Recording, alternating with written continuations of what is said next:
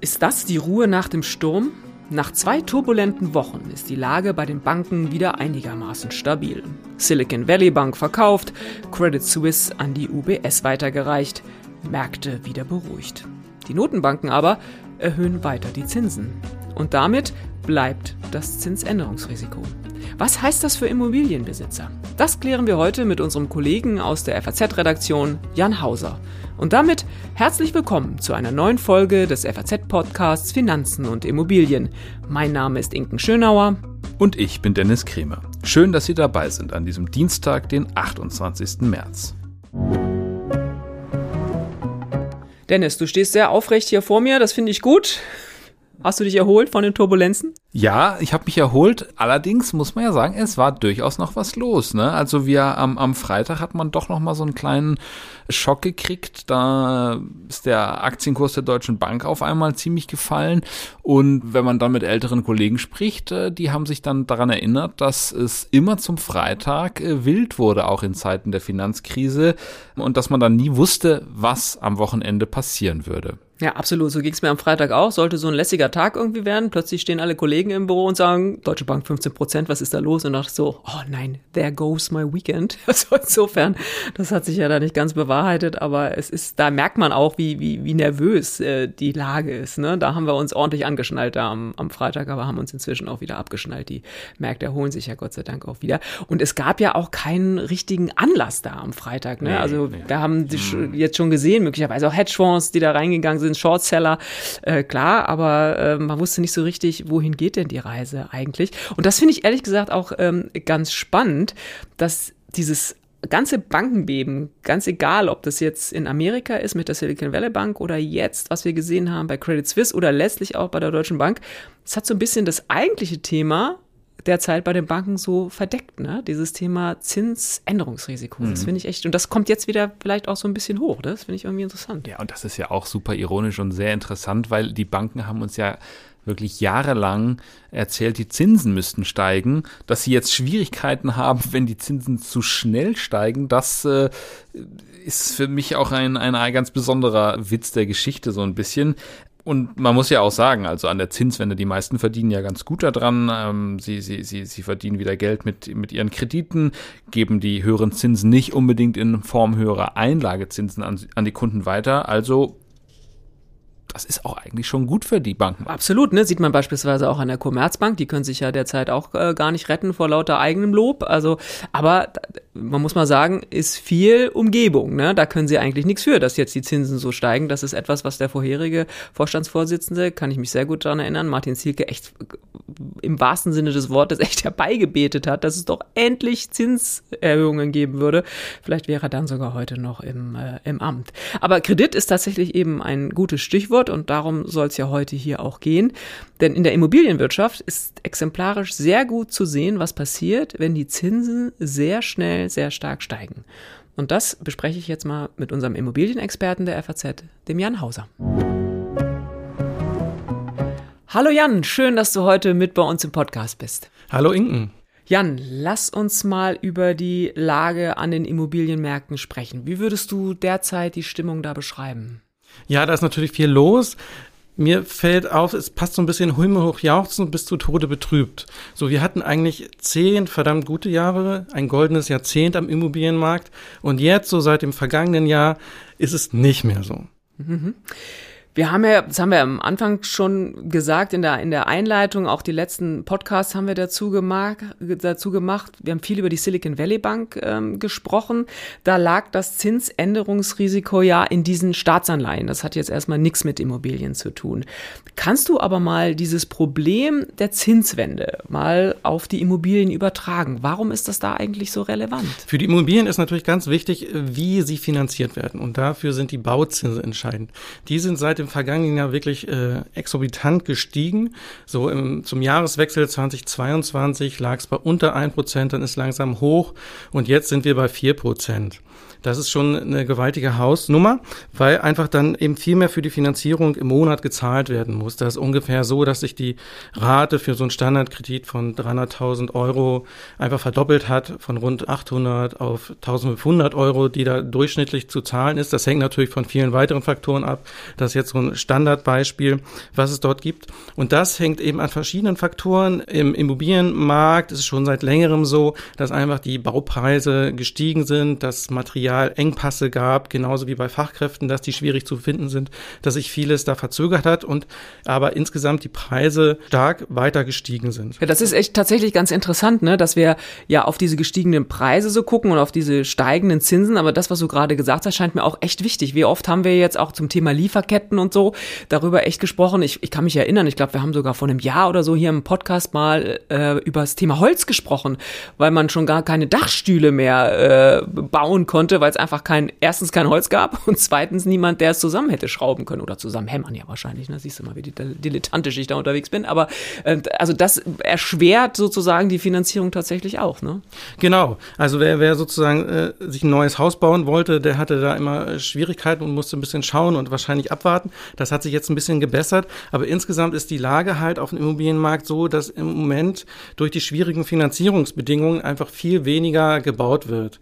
Wir hatten in den Vorjahren immer noch mal ähm, neue Wo Wohnungen, die fertiggestellt worden sind, von 300.000 ungefähr war das. Die Bundesregierung will aber eigentlich 400.000 neue Wohnungen im Jahr schaffen. Das ist noch mal wesentlich mehr. Und jetzt geht die Zahl der Neubauten einfach zurück. Wir hatten im Januar äh, die Genehmigungszahlen für neue Wohnungen sind um 26 Prozent gesunken und äh, die Genehmigungen, die da äh, ja verkündet werden, sind ja immer noch mal rückläufig. Also man muss viel früher eigentlich das beantragen, um eine Genehmigung zu bekommen. Das heißt, heutzutage wird das noch mal wesentlich niedriger ausfallen. Manche im Markt rechnen sogar damit, dass es unter 100.000 äh, Wohnungen im Jahr sein wird in den nächsten Jahren. Oha, sehr weit von dem entfernt, was man sich da vorgenommen hat. Wenn wir noch mal kurz bei diesen Zinsen bleiben. Ich finde ja total interessant, dass äh, ganz viele steigende Zinsen ja nun wirklich herbeigesehnt haben. Also ich kann mich noch erinnern, auch als Mario Draghi ganz böse beschimpft wurde, weil er uns um unsere Guthaben bringt und es gibt keine Zinsen, du hast es erwähnt, eine Dekade, die äh, von Niedrigzinsen oder gar nicht Zinsen praktisch politisch geprägt worden ist. Aber dann, in der Rückschau muss man ja sagen, die Zinswende ist eingeläutet worden, das ist auch gut kommuniziert worden, also ob es gut kommuniziert worden ist, weiß ich gar nicht, aber zumindest ist es kommuniziert worden, dass es kommt. Trotzdem hat das jetzt so diesen großen Impact, das finde ich irgendwie ganz interessant. Das manchmal wirkt es so, als seien alle jetzt ganz überrascht, dass die Zinsen so steigen. Geht es nur mir so oder du, der da so ein bisschen mehr mit zu tun hast, geht dir das auch so oder, oder empfindest du das irgendwie anders? Jetzt natürlich so, dass sich viele einfach einfach schon darauf eingestellt hatten, dass es relativ niedrig ist und da muss man sich erstmal dran gewöhnen, dass es jetzt doch irgendwie anders ist, als es, äh, aber es war ja äh, früher wirklich tatsächlich schon länger so. Also eine hohe, hohe Bauzinsen von irgendwie vier Prozent und mehr gab es natürlich auch in den Jahren 2010 und davor, da war das wirklich ähm, Standard. Aber was eben seitdem für den Immobilienmarkt passiert ist, ist ja der enorme Wertzuwachs von Bauimmobilien.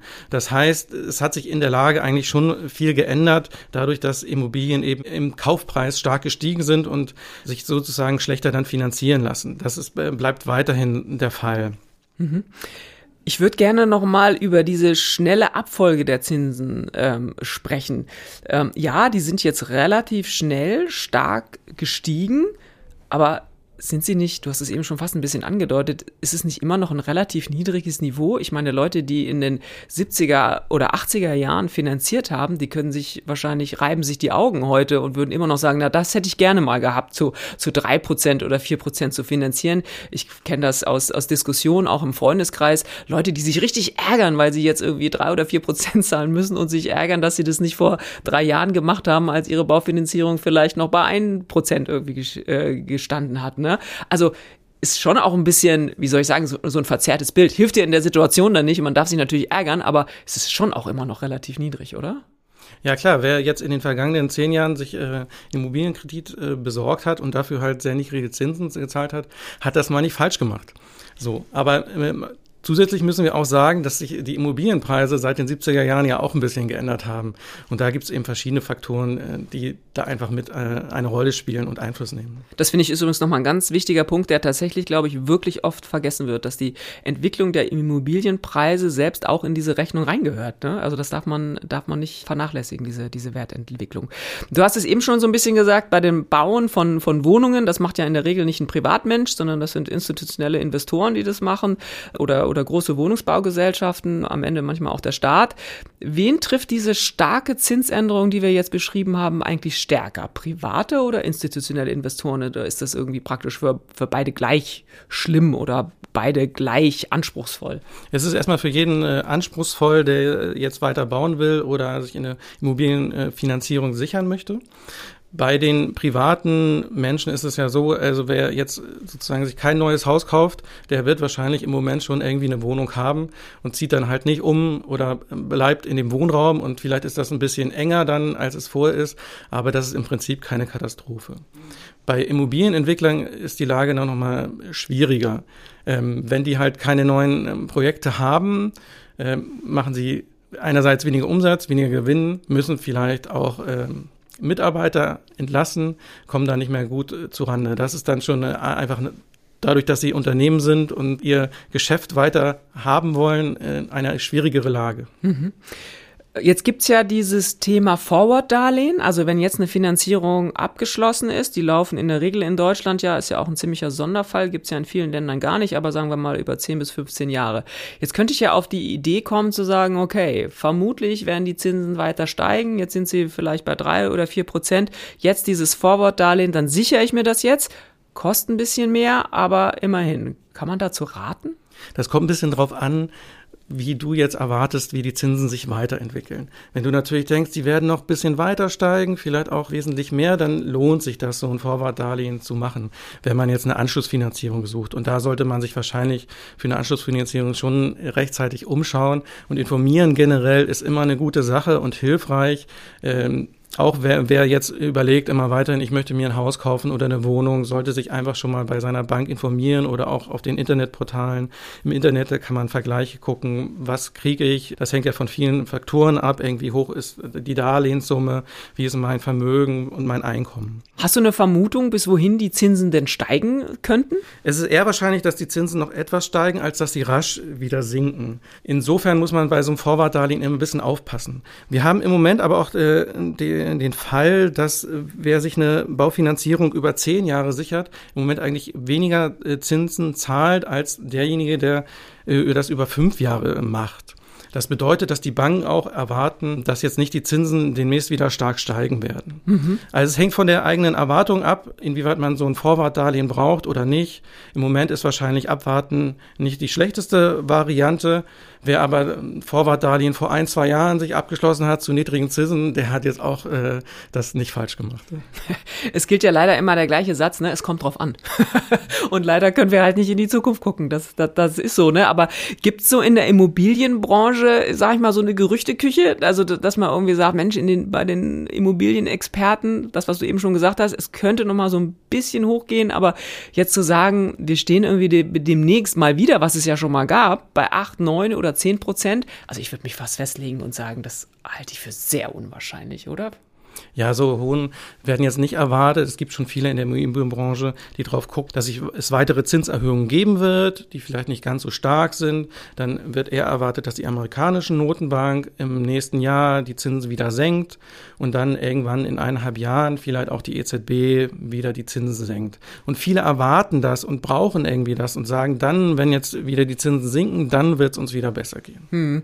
Das ist ja tatsächlich auch so ein Gesamtbild. Ne? Wir gucken immer stark auf die Zinsen Zinsen, wie weit geht die Zinserhöhung, aber wir haben es hier im Podcast ja auch schon ein paar Mal äh, besprochen, die Notenbanken stecken ja in diesem Dilemma. Ne? Also sie müssen halt die Inflation bekämpfen und dafür müssen sie die Zinsen erhöhen. Und je nachdem, Gott sei Dank sieht es ja jetzt nicht nach der großen Rezession aus, die man auch 2023 schon erwartet hatte. Also insofern ist auch so ein bisschen die Frage, was machen eben die Notenbanken nicht nur, um die Inflation zu begrenzen, sondern auch in dieser gesamtkonjunkturellen Gemengelage. Ich meine, wir haben es am Anfang gesagt, dieses ganze Bankenbeben und so. Also es ist schon ist schon einfach echt ein komplexes Gebilde. Ne? Insofern hast du wahrscheinlich recht, dass man einfach erstmal sagt, bisschen abwarten und bisschen gucken, was passiert.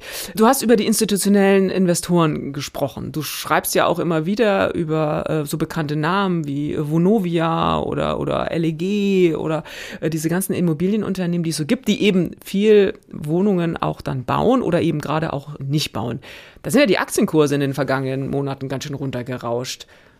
Was würdest du sagen? Sollte man als Anleger da mal die Finger von lassen? Weil ich meine, eine lange Zeit war es so, wenn man sich nicht in eine Immobilie reinbegeben kann, weil man das Geld dafür nicht hat, also keine selber Immobilie kaufen kann, dann wenigstens am Aktienkurs eines Immobilienunternehmens äh, partizipieren. Weiß gar nicht mehr. Ist nicht immer so ein guter Tipp, oder?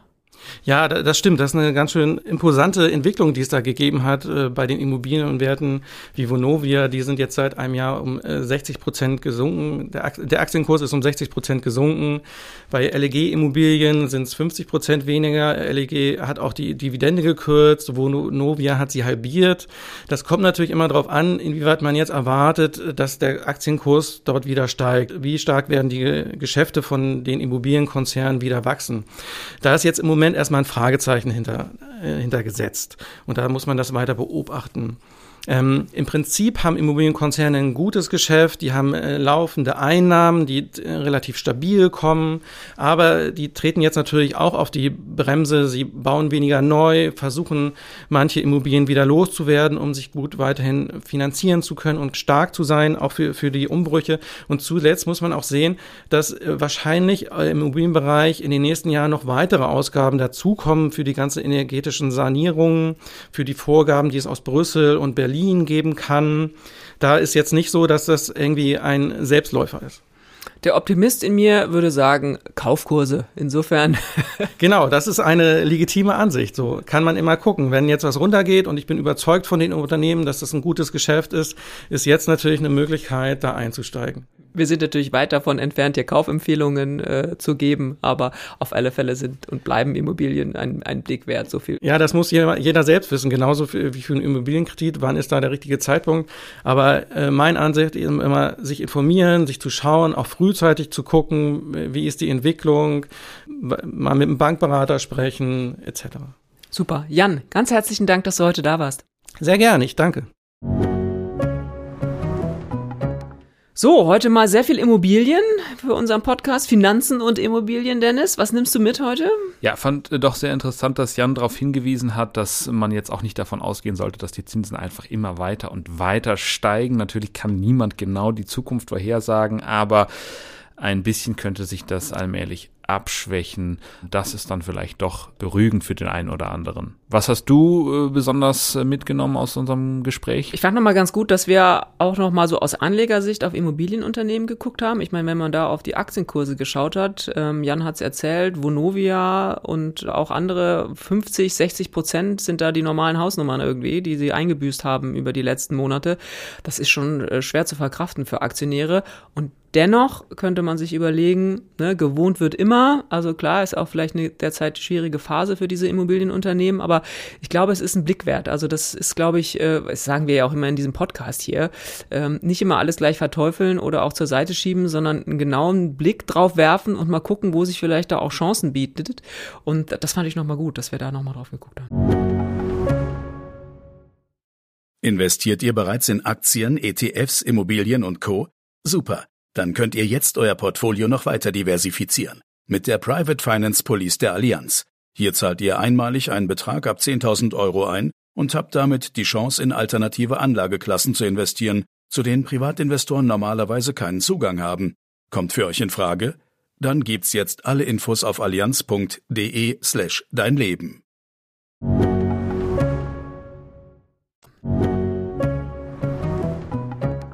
Ja, und dann sind wir auch schon wieder bei unserem Ding der Woche. Inken, sag mal, was hast du uns denn Schönes mitgebracht? Amal Al-Kudari. Ja, weiß ich auch gar nicht, wie, wie, es ausgesprochen wird, aber ich erkenne den Namen trotzdem. Das ist äh, der Scheich. So ne? ist es, genau. Das ist der, äh, der ehemalige Chef, muss man ja inzwischen sagen, von der Saudi National Bank. Die haben einen gehörigen Anteil daran, dass die Credit Suisse da vor einer Woche kurz vor ihrem Kollaps stand und äh, nun für dieses 3 Milliarden Schnäppchen bei der UBS landet. Ja, die Geschichte muss man schon sagen, die ist auch wirklich irre. Ich hatte mir das tatsächlich auch nochmal angeschaut, dieses Interview, was der Herr gegeben hat äh, bei den Kollegen von Bloomberg. Und da wird er gefragt, äh, ob er zusätzliches Geld in die UBS, äh, nicht in die UBS, Entschuldigung, in die Credit Suisse stecken wolle. Und da ist seine Antwort wirklich auf Englisch zuerst mal absolutely not. Danach schiebt er nach, dass es regulatorische Gründe habe, aber tatsächlich hängen bleibt dieses absolutely not. Und das hat dann schon zu dieser Krise die ausgelöst, könnte man sagen. Das war der entscheidende Punkt. Und ähm, dann hat er später auch so getan, als hätte er das alles gar nicht so gemeint. Aber was ist jetzt äh, mit ihm passiert genau? Ja, tatsächlich hat es ihn jetzt tatsächlich den Job gekostet. also auch für solche Leute hat sowas dann mal eine Konsequenz. Ähm, gestern hat nämlich die Bank mitgeteilt, dass sie den Stellvertreter mal eben zum Verwaltungsratschef gemacht hat. Mich würde ja in dem Zusammenhang interessieren, ob es da eigentlich Abfindungen gibt und ehrlich gesagt würde mich auch interessieren, wie hoch die sind, aber dazu war bisher leider nichts rauszukriegen. Wäre spannend. Äh, vermutlich brauchen wir uns keine allzu großen Sorgen um ihn machen, dass es ihm jetzt finanziell sehr schlecht geht. Und das war's auch schon wieder mit unserer dieswöchigen Folge des FAZ-Podcasts Finanzen und Immobilien. Wenn Sie Fragen haben, Themenwünsche oder andere Anregungen, schicken Sie uns eine E-Mail an podcast.faz.de oder schreiben Sie uns auf unseren Social-Media-Kanälen. Wir freuen uns, wenn Sie uns abonnieren und wenn Sie uns weiterempfehlen. Zu finden sind wir überall dort, wo es Podcasts gibt. Und schauen Sie gerne auch mal in unsere LinkedIn-Gruppe, da gibt es immer wieder interessante Posts. Tschüss, bis nächste Woche. Alles Gute und machen Sie was aus Ihrem Geld.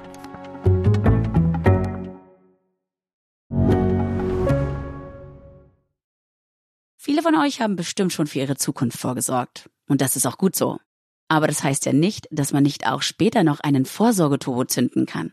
Schaut euch dazu gerne einmal den Schatzbrief der Allianz genauer an, denn dort könnt ihr eine einmalige Zahlung leisten und euch anschließend eine lebenslange monatliche Zusatzrente sichern.